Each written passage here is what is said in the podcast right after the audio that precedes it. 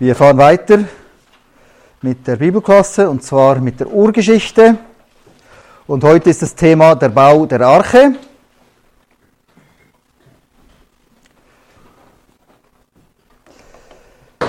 Wir lesen dazu im ersten Buch Mose ab Kapitel 6, Vers 13 bis Kapitel 7, Vers 5.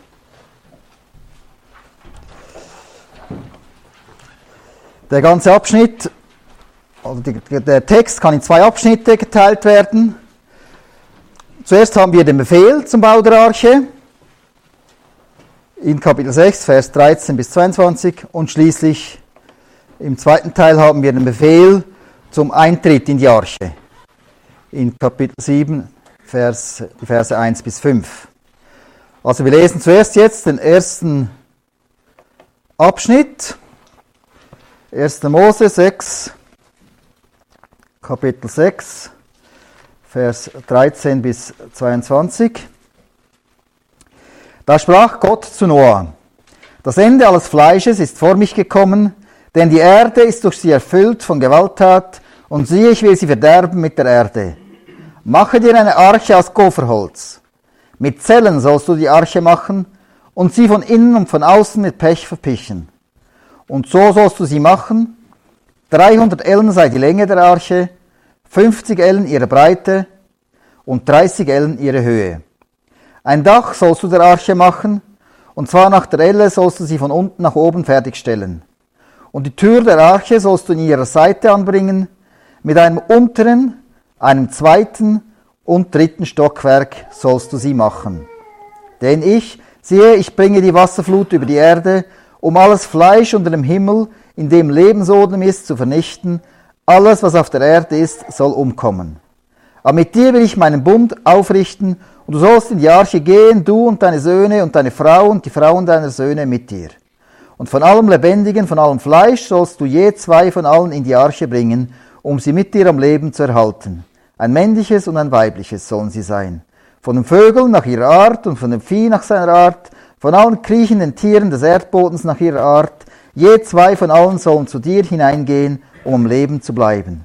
Und du, nimm dir von aller Speise, die man isst, und sammle sie bei dir, dass sie dir und ihnen zur Nahrung dient. Und Noah tat es nach allem, was Gott ihm geboten hatte. So tat er.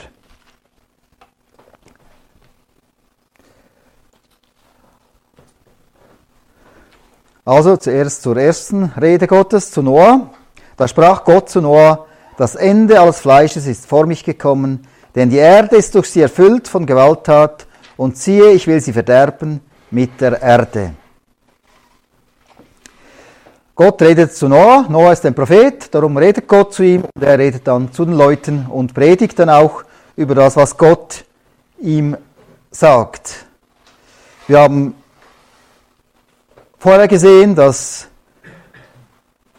viel Sünde, Unrecht auf der Erde war. Nur Noah war ein Gerechter. Jemand, der eben den Gott so anerkannt hatte, der gerecht war durch sein Glauben. Und so spricht Gott zu Noah, das Ende alles Fleisches ist vor mich gekommen. Also er spricht, dass jetzt alles Fleisch zu Ende ist. Fleisch, das meint manchmal die Menschen, manchmal meint es Menschen und Tiere. Hier kann man so oder so verstehen, aber vom Zusammenhang her kann es durchaus Mensch und Tier sein. Alles kommt um, sagt er, das Ende ist da. Und zwar wegen der Gewalttat. Die Menschen sind gewalttätig, auch die Tiere von der Sünde sind von der Sünde beeinflusst. Und sie, äh, Gott will sie alle verderben mitsamt der Erde, also die, alle Lebewesen und auch die Erde wird zerstört. Mache dir eine Arche aus Gopherholz, mit Zellen sollst du die Arche machen und sie von innen und von außen mit Pech verpichen. Aber es gibt eine Rettung für die, die es wollen.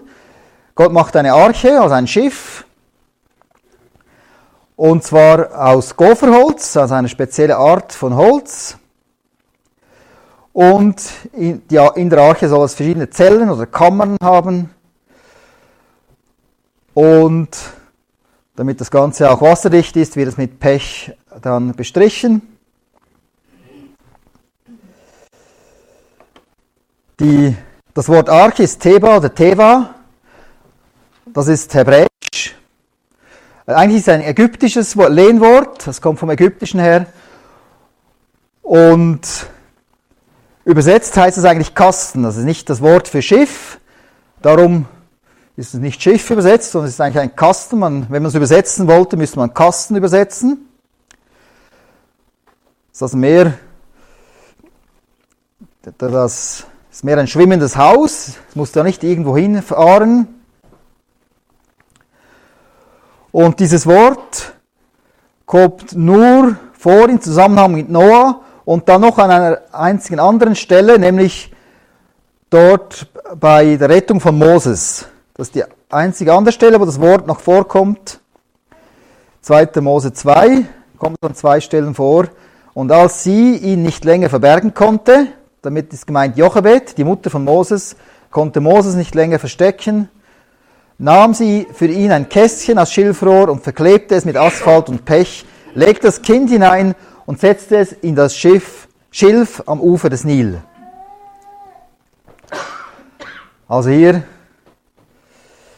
geht es ja darum, dass alle Kinder, die mussten umgebracht werden, aber die Eltern von Mose haben sie versteckt und schließlich, als es nicht mehr ging, eben auch ein, in ein Kästchen getan, das schwimmt, schwimmte und genau wie die Arche wurde es mit Pech dann Asphalt bestrichen, damit das Wasser dicht war. Wieso das jetzt bei uns Arche heißt? Das ist, es ist so, dass wir haben in unserer Sprache viele griechische und, und hebräische Wörter, eben weil die Bibel auf Griechisch und Hebräisch ist, aber über viele Jahrhunderte hat man die Bibel auf Lateinisch gelesen die Gelehrtensprache oder die allgemeine Sprache, die Weltsprache war Lateinisch über viele hundert Jahre bis in die Neuzeit.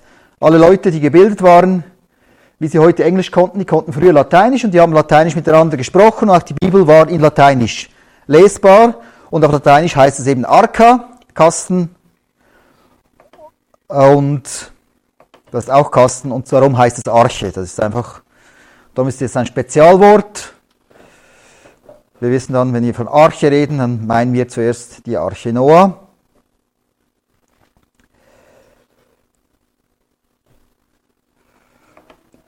Dann wird weiter gesagt, dass es aus Gopherholz war.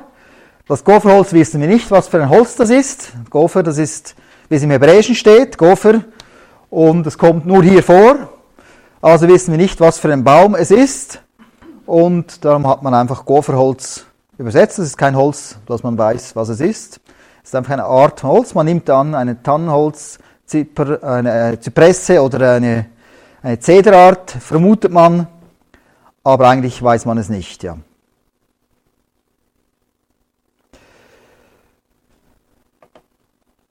Jedenfalls wurde es aus Holz, äh, das ganze Schiff ist aus Holz gemacht worden.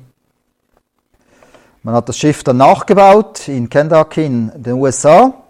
Es lohnt sich, das anzuschauen. Alles in Originalgröße. Hingegen ist interessant, was das Wort Gopher heißt. Das Wort Gopher kommt aus der, ist verwandt mit dem Wort Versöhnung im Hebräischen. Wir kennen es von Yom Kippur, der Versöhnungstag, der Sühnungstag. Das ist dasselbe Wort. Sühnung oder eigentlich die Grundbedeutung ist Bedeckung. Das ist äh, zusammen. Sühnung nach der Bibel ist eben Bedeckung. Das heißt, wenn Gott sühnt, dann bedeckt er, dann schützt er das Gesühnte, damit sein Zorn es nicht trifft. Das ist äh, die Bedeutung von Sühnung. Also etwas wird wenn wir Sühnung erleben, dann werden wir bedeckt. Und Sühnung hat zu tun, dass der Zorn Gottes uns nicht treffen kann, sondern der Jesus hat uns geschützt und der hat ihn getroffen, nicht uns. Das ist die Bedeutung, was Sühnung bedeutet. Und interessanterweise das Wort von Pech, das ist die gleiche Wurzel. Das ist auch Koffer. Und das heißt auch Sühnung, Bedeckung. An, an den an, anderen Stellen, wo äh, das Wort Sühnung ist, ist genau dieses Wort. Also ist sowohl das Asphalt wie auch Sühnung ist dasselbe Wort.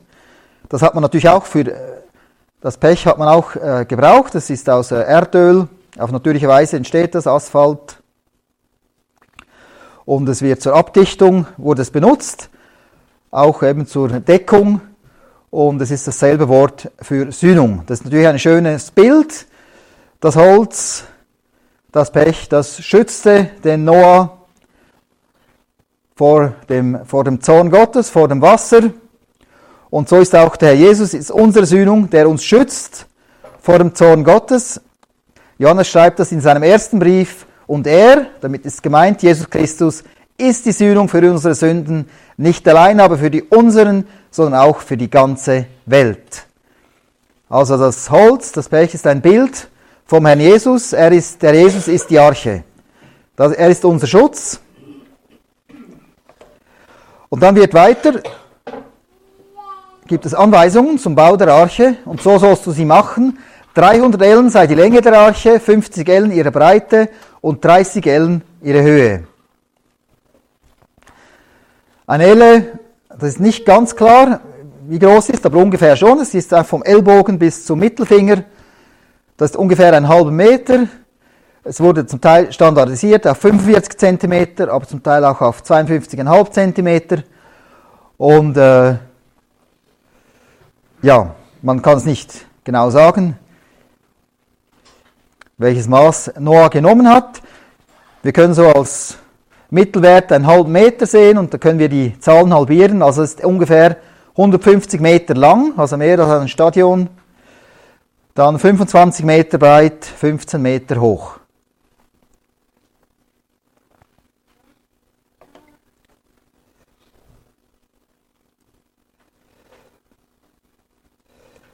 Und die Arche also, wie gesagt, ein Bild von Christus, er ist unsere Rettung.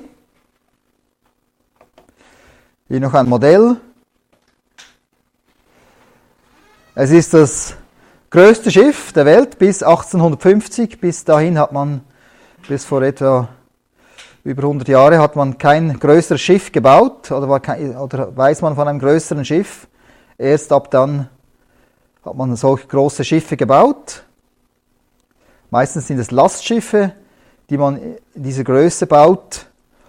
Und interessanterweise mit den gleichen Maßen wie die Arche, weil man hat heute ausgerechnet, dass diese Maße optimal sind für die Stabilität, für einen Transport und auch mit diesen Maßen ist der geringste Material- und Arbeitsaufwand. Also sind ideale Maße, wie man heute das mit modernster Technik weiß, also die stimmen optimal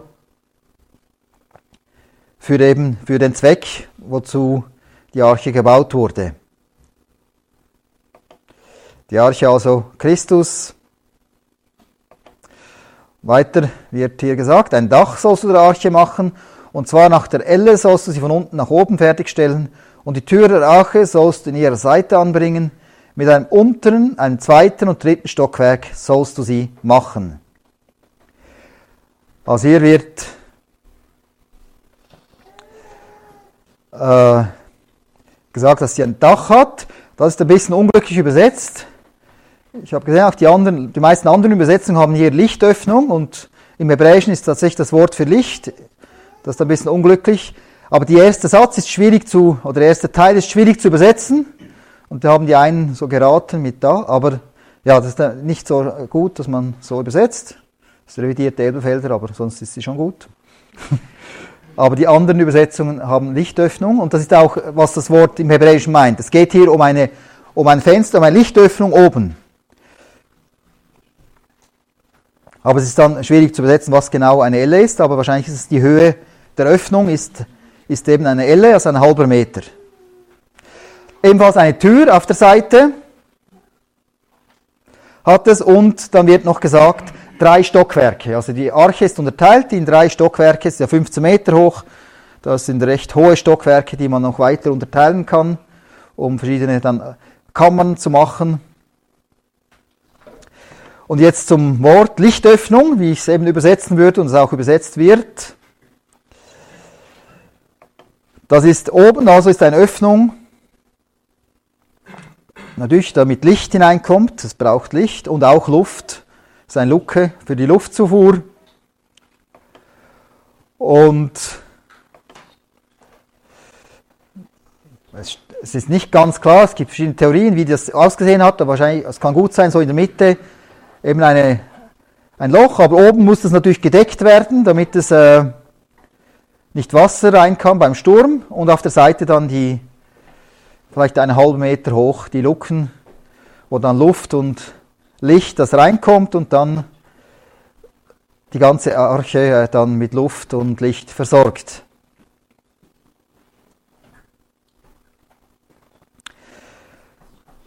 Das ist auch ein Bild natürlich, das Licht und die Luft.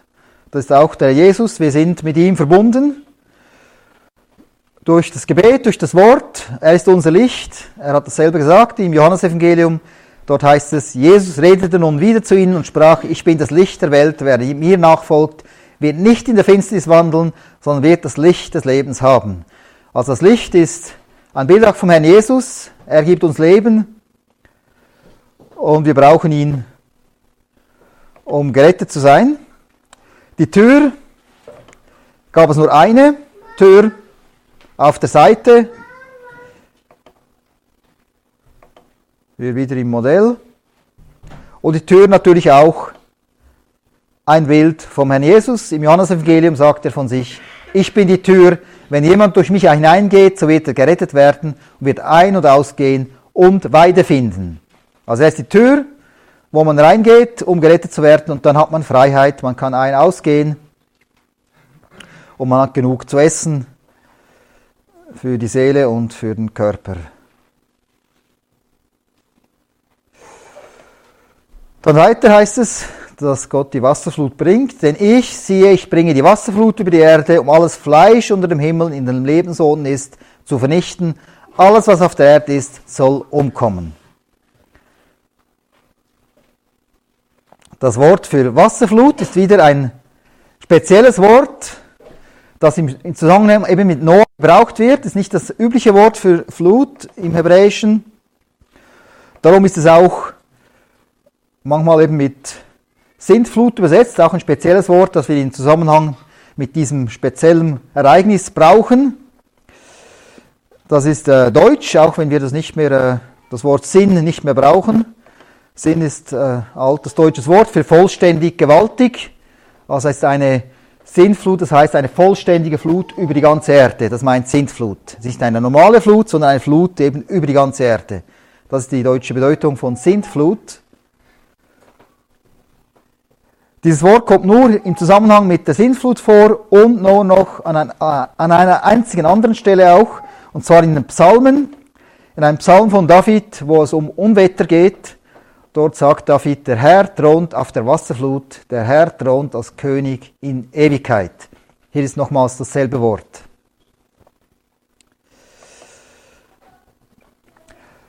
Aber mit dir will ich meinen Bund aufrichten und du sollst in die Arche gehen, du und deine Söhne und deine Frau und die Frauen deiner Söhne mit dir. Hier kommt das erste Mal das Wort Bund vor, ein wichtiges Wort in der Bibel. Gott schließt einen Bund mit uns Menschen Worum es beim Bund geht, das sehen wir äh, dann später noch genauer. Jedenfalls wird äh, Noah geschützt, er kann mit seiner Frau und seinen Söhnen und den Frauen seiner Söhne kann er in die Arche gehen und sie werden dort geschützt. Bund hat es zu tun mit einer Verbindung. Gott verbindet sich mit den Menschen, weil Noah eben gerecht war durch seinen Glauben, war er in der rechten Art vor Gott. Und es ist hier eine Freundschaft beschrieben zwischen Gott und den Menschen. Aber nicht nur die Menschen gehen in die Arche, auch die Tiere. Und von allem Lebendigen, von allem Fleisch sollst du je zwei von allen in die Arche bringen und sie mit dir am Leben zu erhalten. Ein männliches und ein weibliches sollen sie sein. Ist klar, männlich und Weibchen, damit sie sich weiter fortpflanzen können und die Arten überleben können. Die, und darum gab es eben die Kammern, um auch die Tiere dort reinzutun. Die Frage ist mal, wie hat Gott, wie hat Noah die Tiere eingesammelt? Aber äh, wenn wir den Text genau lesen, ist es einfach. Gott hat die Tiere gebracht. Er musste also nicht überall die jagen, sondern die sind selber gekommen. Und dann die andere Frage ist, haben die alle Platz, so viele Tiere? Und man hat das ausgerechnet und die haben sehr gut Platz. Man muss dazu wissen, erstens einmal, dass er nicht steht, dass er, erst, dass er nur alte Tiere nehmen durfte, sondern durchaus durfte er Jungtiere nehmen. Also er musste jetzt nicht die größten Dinosaurier nehmen, er konnte sie noch, wenn sie jung sind. Und die Dinosaurier sind ja alle, wenn sie klein sind, sind die recht klein, weil die alle als Eier schlüpfen. Also das geht durchaus. Und das Zweite ist, die Arten in der Bibel, das sind die Grundtypen, die, die sind nicht identisch mit unseren heutigen Arten. Also er hat nur den Urbären hat er hineingetan, nicht den Eisbären und den Grizzlybären und so weiter. Also, sondern die verschiedenen Bärenarten sind dann aus dieser Urart entstanden. Also es gibt eine Mikroevolution, die Tiere sind, entstehen auseinander, aber sie können nicht familienüberschreitend auseinander entstehen. Also nicht ein Elefant kann nicht aus einem Giraffen entstehen, aber durchaus äh, die verschiedenen Bärenarten und die Hundearten. Es gab den Urhund, äh, hat, war in der Arche und da, da gibt es alle diese Hunderassen und Hundearten die waren natürlich nicht alle in der Arche. Ebenfalls muss man wissen, dass die meisten Tiere auch Fähigkeit haben, vermutlich für den Winterschlaf. Es kann auch sein, dass die sehr ruhig waren, die Tiere, und auch nicht viel gegessen haben.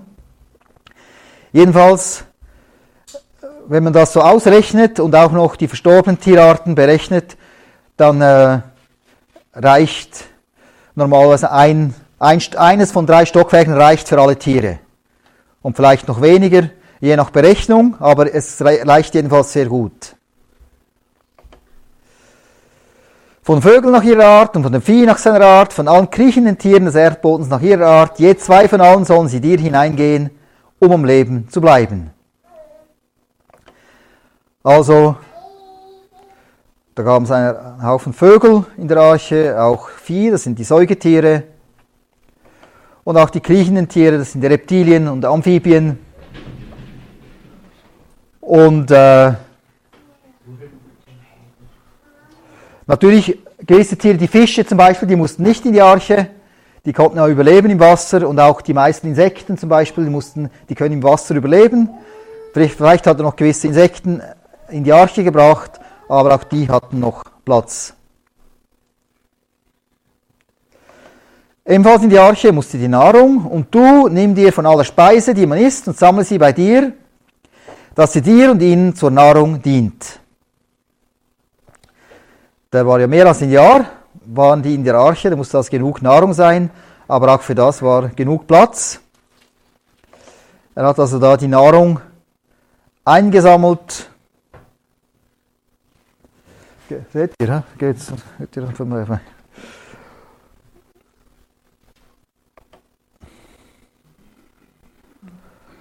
Und das ist alles so nachgebaut worden, wie man sich es vorstellt.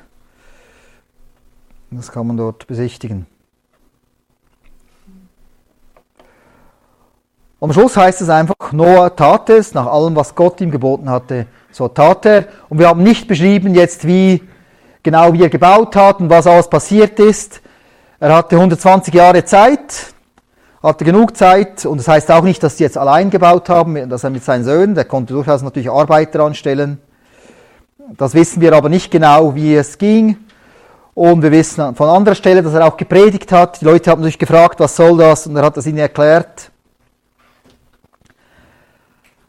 Aber es wird nicht, hier an dieser Stelle jedenfalls, wird es nicht näher beschrieben, wie die ganze Zeit abgelaufen ist. Einfach Noah hat gehorcht und hat diese Arche fertiggestellt.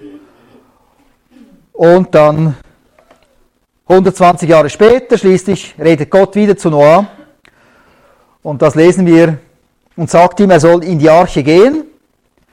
Das lesen wir in Kapitel 7, Vers, die Verse 1 bis 5. Wir wollen das zuerst auch lesen.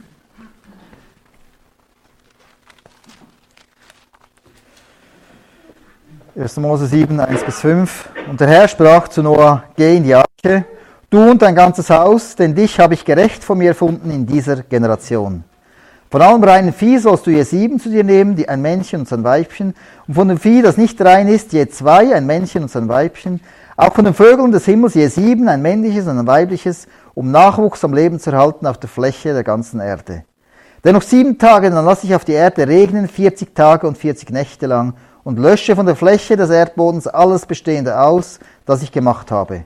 Und Noah tat nach allem, was der Herr ihm geboten hatte.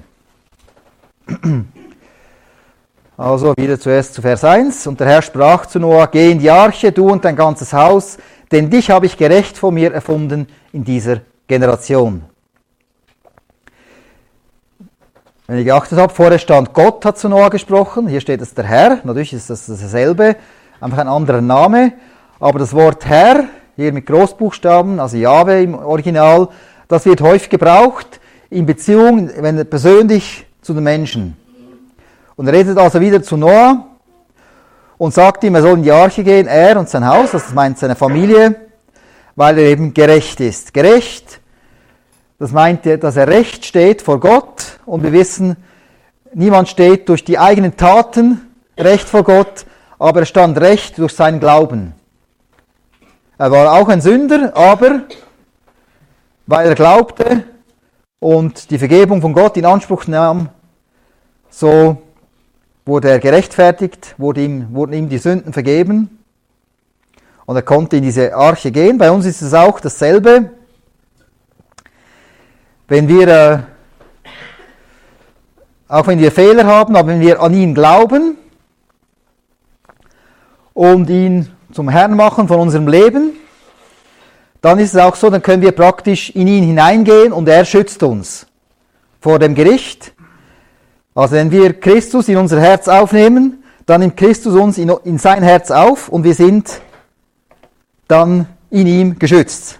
Das heißt es in Römerbrief, sagt es Paulus, Römer 8. Also gibt es jetzt keine Verdammnis für die, die in Christus Jesus sind. Also wenn wir in Christus Jesus sind, dann sind wir geschützt durch ihn. Er ist um uns herum, er schützt uns. Das ist die Sühnung, wenn er uns schützt, wenn er uns bedeckt. Das ist unsere, die Stellung. Und manchmal heißt es auch, dass Christus in uns ist. Das ist unsere Verantwortung. Es gibt diese Dinge, diese zwei Dinge, die miteinander verbunden sind. Wir haben eine Verantwortung, ihn aufzunehmen.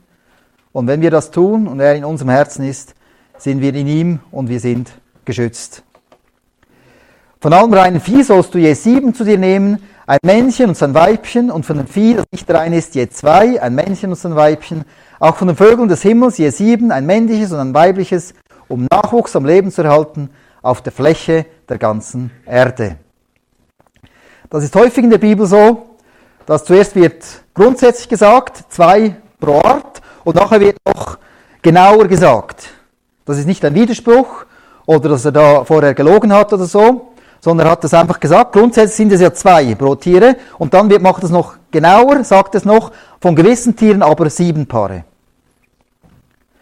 Und äh, das soll auch reden, man kann nicht immer übergenau sein, das wäre die Sprache wäre zu kompliziert, wenn man es immer ganz exakt äh, uns ausdrücken würde, aber das ist, normalerweise verstehen wir uns, aber nicht immer natürlich. Weil es eben, es ist nicht möglich, ganz exakt zu sprechen immer. und, äh, und zwar von den reinen Tieren, vom, vom reinen Vieh sieben Paare und vom unreinen Vieh dann zwei Paare. Was ist reines Vieh? Das wird hier nicht erklärt, auch vorher ist keine Erklärung. Wir sehen dann, als er aus der Arche geht, dass er Tiere opfert und man nimmt, und man kann annehmen, das sind die Opfertiere. Vorher, die haben irgend schon, er hat gewusst, welche Tiere zum Opfern geeignet sind, welche nicht. Offenbar auch die Vögel. Und von denen, weil die nachher gerade opferte, da musste er mehr nehmen, weil sonst wären die Tierarten ja ausgestorben, oder? Wenn, er, wenn es nur zwei wären und er würde opfern, dann, als er aus der Arche ging, dann könnten die sich ja nicht weiter fortpflanzen und aber weil das, damit das nicht geschieht, hat er eben sieben Paare genommen. Das ist äh, der Grund. Und die kamen alle in die Arche, das hat vielleicht so ausgesehen. Da wurden sie dann gefüttert.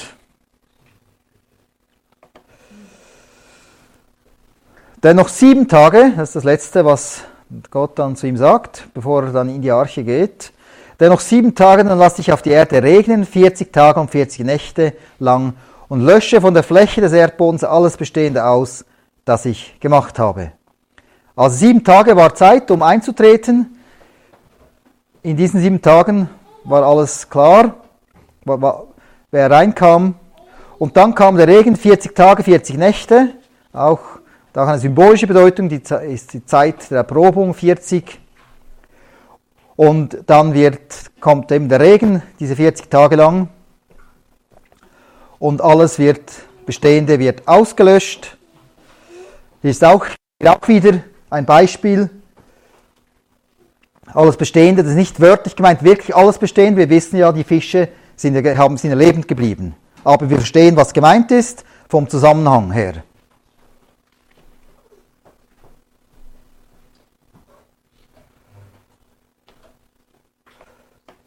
Und am Schluss heißt es dann wieder, und Noah tat nach allem, was der Herr ihm geboten hatte. Da ist er uns ein Vorbild. Er hat einfach gehorcht, er ist in die Arche gegangen. Und wie es dann weitergeht, hören wir dann in zwei Monaten etwa. Interessant ist, dass diese Fluterzählungen, dass die es auf der ganzen Welt gibt, ich will schon später noch mehr darüber sagen, aber interessant ist, dass es über 300 so Überlieferungen gibt und die haben so gewisse Details, die zeigen, dass sie eben abstammen von diesem biblischen Bericht. Also es, das könnte ja sein, dass es Fluten gibt überall, aber es sind eben gerade gewisse Details, die, äh, die interessant sind. Zum Beispiel, dass es immer häufig acht Leute sind. Wenn es irgendeine sonst, wäre es ein komischer Zufall oder andere Dinge, die genau übereinstimmen mit, der, mit dem biblischen Bericht. Also offenbar hat die Menschheit in den Traditionen diese, dieses Ereignis äh, bewahrt. Manchmal gibt es auch gewisse Unterscheidungen. Ganz bekannt ist das im Nahen Osten, das Gilgamesch-Epos, das hat man gefunden, das ist über 4000 Jahre alt. Das hat man in Keilinschriften gefunden. Dort ist es sehr ähnlich, dem biblischen Bericht, nur die, das Schiff ist ein, ein, äh, ein Würfel, was ja nicht sehr praktisch ist. Und nicht, wie gesagt, die, in der Bibel ist es ein sehr, hat ein sehr gute Maße. Hier hat man das auch nachgebaut, aber ist nicht so gut schwimmbar. Petrus vergleicht die Zeit, bevor die Sintflut kam, mit unserer Zeit, mit den letzten Tagen. Er sagt im zweiten Brief, Zuerst, dies wisst, dass in den letzten Tagen Spötter mit Spötterei kommen werden, die nach ihren eigenen Begierden wandeln und sagen, wo ist die Verheißung seiner Ankunft? Da seitdem die Väter entschlafen sind, bleibt alles so von Anfang der Schöpfung an. Denn denen, die dies behaupten, ist verborgen, dass von jeher Himmel waren und, seine, und eine Erde, die aus Wasser und durch Wasser Bestand hatte, und zwar durch das Wort Gottes, durch welche die damalige Welt vom Wasser überschwemmt unterging. Also, er sagt hier, dass es ähnlich ist wie zur Zeit Noahs, die, die letzten Tage und nach biblischen Rechten, wir sind in den letzten Tagen, weil Israel zurückgekehrt ist, das ist ein Kennzeichen der letzten Tage. Und da kommen Spötter und die sagen, die spotten, dass über Gott als Richter. Sie sagen, wo, wie kommt er wieder als Richter? Und es, ist, es bleibt ja immer gleich, alles. Und sie spotten auch darüber, über die Schöpfung, darüber, dass mal eine Erde aus dem Wasser entstanden ist. War, zuerst war ja alles Wasser, dann ist die Welt daraus entstanden und durch Wasser ist die Welt weiter bestanden und schließlich durch Wasser ging die alte Welt unter. Aber sie spotten über das, dass über, über eine Schöpfung oder über, dass es eine andere Welt einmal gab, die dann durch eine Flut vernichtet wurde. Das ist heute, das wissen wir, wir sind in dieser Zeit, wo die Mehrheit äh, darüber spottet und das ist für sie ein Märchen. Das war nicht immer so, über viele hundert Jahre haben die Allgemeinheit hat das geglaubt. Bis ins 19. Jahrhundert, viele hundert Jahre vorher, die Leute waren ja nicht dümmer damals, die haben das geglaubt Das war für sie Einsicht, nicht, dass sie jetzt dadurch in den Himmel kamen oder dass sie gottesfürchtig waren, aber sie haben geglaubt, dass Gott die Welt gemacht hat und sie haben geglaubt, dass mal alles überflutet war, dass alles unter Wasser stand durch ein Gericht von Gott. Das haben sie geglaubt. Und heute glaubt man das nicht mehr. Das ist unsere Zeit, wo man das nicht mehr dann glaubt. Und hier, wie ihr seht, wir sind fast am Ende. Das, Im Strich stimmt das letzte Mal stimmt es nicht, aber jetzt stimmt es wieder. Kann man schauen, wie weit der Strich ist.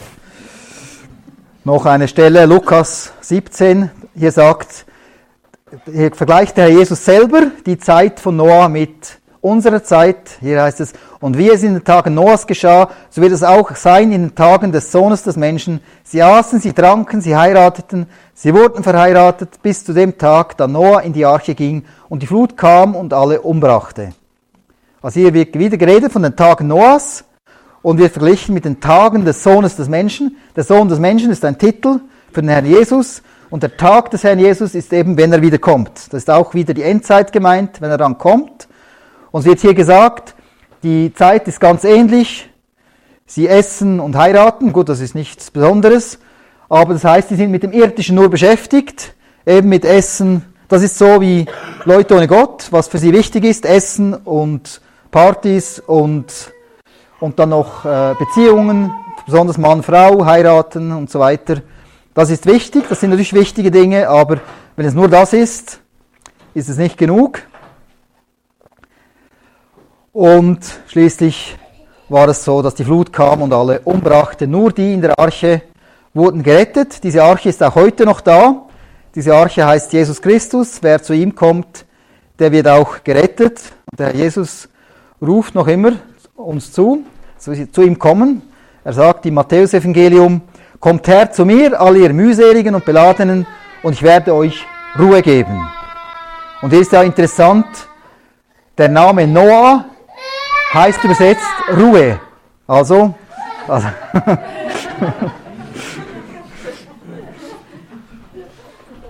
Und er ist der, der Ruhe gibt.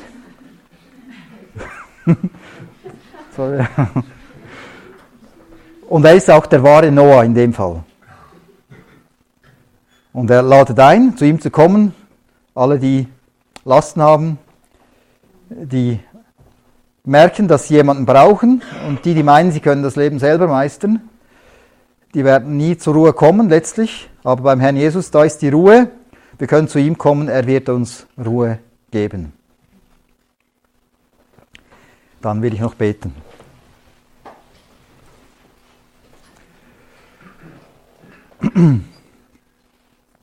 Jesus Christus, danke bist du der, der uns Ruhe gibt. Danke bist du die Arche. Danke bist du die Tür zur Rettung. Bist du das Licht, das uns Leben gibt. Ja, danke bist du die Sühnung, Du bist der, unser Schutz und der Zorn Gottes hat dich getroffen an unserer Stelle, wenn wir zu dir geflüchtet sind. Ja, wir danken dir, was du uns geworden bist und beten auch dafür, dass niemand das verpasst und dass jeder auch, der hier ist, dich annimmt und gerettet werden kann. Amen.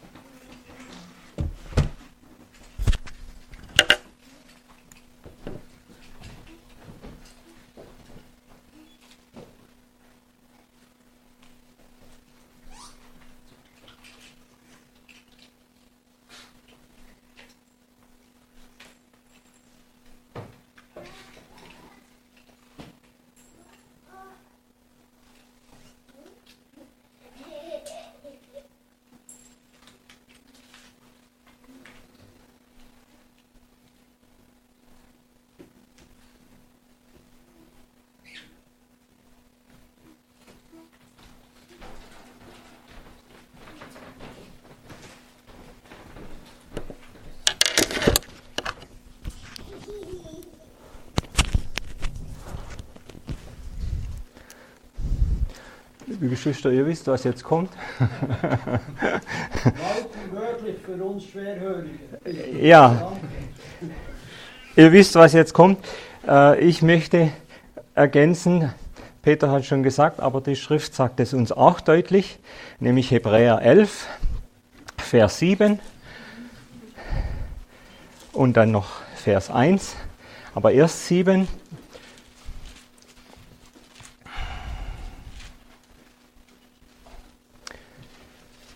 Durch Glauben baute Noah, als er eine göttliche Weisung über das, was noch nicht zu sehen war, empfangen hatte, von Furcht bewegt eine Arche zur Rettung seines Hauses. Und wir sind wieder an dem Punkt, Noah hat eine göttliche Weisung empfangen, er hat das Wort Gottes bekommen über eine Sache, die noch nicht zu sehen war. Das heißt für die Menschen der damaligen Zeit nicht zu erforschen, nicht zu erkennen, also mit, den, mit allen ihren Möglichkeiten des Forschens und Denkens und Wahrnehmens nicht zu sehen war. Und genauso ist es heute. Deswegen, also das Gericht Gottes ist für, oder die Dinge der unsichtbaren Welt, wie der Vers 1 sagt. Äh, ich nehme nur den zweiten Teil. Ein über, der Glaube aber ist ein Überführtsein von Dingen, die man nicht sieht. Und Noah hat sich von Gott was sagen lassen.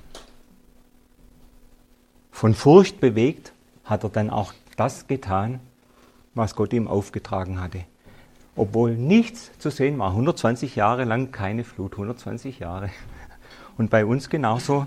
Die Spötter, Peter hat es deutlich gesagt, seit rund, äh, also 1900, 19. Jahrhundert haben die Spötter zugenommen.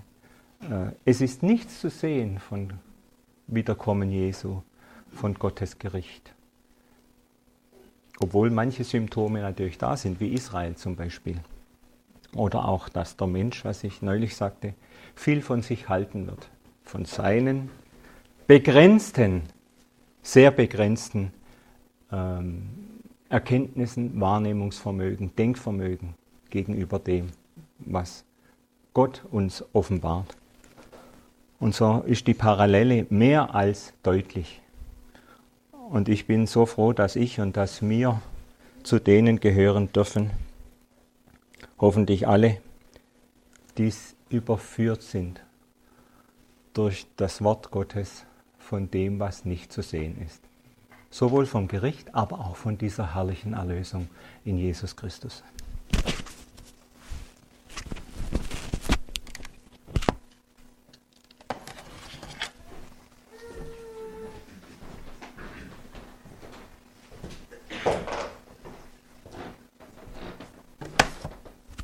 Diese herrliche Erlösung, von der Hans-Jürgen sprach, die haben wir alle erfahren dürfen. Wir sind bildlich gesprochen alle in der Arche. Damals war Mose und seine Familie, diese acht Personen von sehr viel mehr Menschen, die das angenommen haben. Und wie muss es Mose damals geschmerzt haben, dass er eben sehen musste, dass die Leute nicht hören, und dass sie zwar das gleiche Angebot gehabt haben, denn jeder hätte Platz gehabt, aber sie haben es nicht gepackt, wie wir heute sagen, sie haben dieses Geschenk nicht angenommen. Für einen gab es keine Arche, für Jesus Christus. Und da möchte ich zwei Verse lesen aus Psalm 69. Als er diese Worte sind prophetisch auf Jesus hin gemünzt. Für ihn gab es diese Arche nicht. Er musste in diese Tiefen. Und in Psalm 69 wird gesagt, rette mich, o oh Gott, denn die Wasser sind bis an die Seele gekommen. Ich bin versunken in tiefen Schlamm, und kein Grund ist da. In Wassertiefen bin ich gekommen und die Flut überströmt mich. Und beim Wort Schlamm musste ich unwillkürlich an die vielen Sünden denken, die Jesus Christus am Kreuz getragen hat. Es ist unvorstellbar für uns, dass Jesus, der reine und sündlose, unsere Sünden getragen hat. Das ist viel schlimmer als dieser Schlamm. Aber für ihn gab es diese Möglichkeit nicht. Und so möchten doch wirklich alle, die das hören, kommen und wirklich in diese Arche hineingehen. Und Gott macht uns ganz klare Versprechungen. Ich möchte dazu noch Johannes 5, 24 lesen.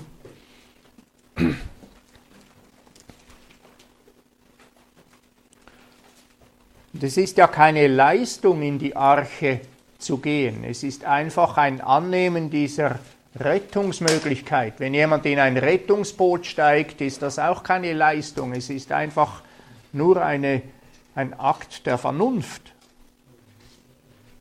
In Johannes 5,24 steht, Wahrlich, wahrlich, ich sage euch, wer mein Wort hört, und das haben wir jetzt gehört, und glaubt dem, der mich gesandt hat, hat ewiges Leben und kommt nicht ins Gericht, sondern er ist aus dem Tode in das Leben übergegangen. Das heißt, wir dürfen das ewige Leben jetzt haben. Wir haben diese Gewissheit, dieses Versprechen Gottes, dass wir durch Jesus Christus gerettet sind.